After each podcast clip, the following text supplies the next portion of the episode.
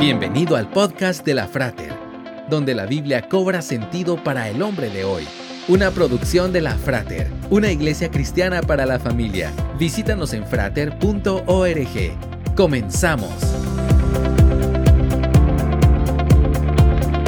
Aunque de apariencia frágiles, las palmas son más resistentes en comparación con los árboles de hoja ancha y otras coníferas como los pinos.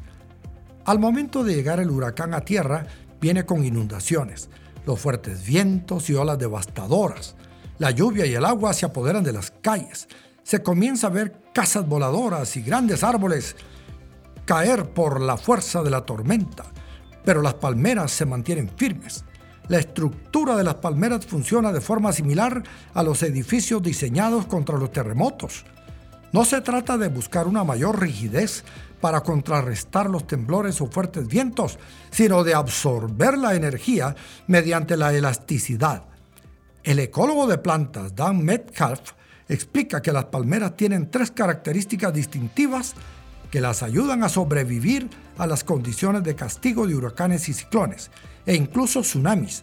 Tienen raíces bastante densas, un tronco enredado y hojas muy inteligentes. Al igual que las palmeras, usted puede resistir los embates de la vida.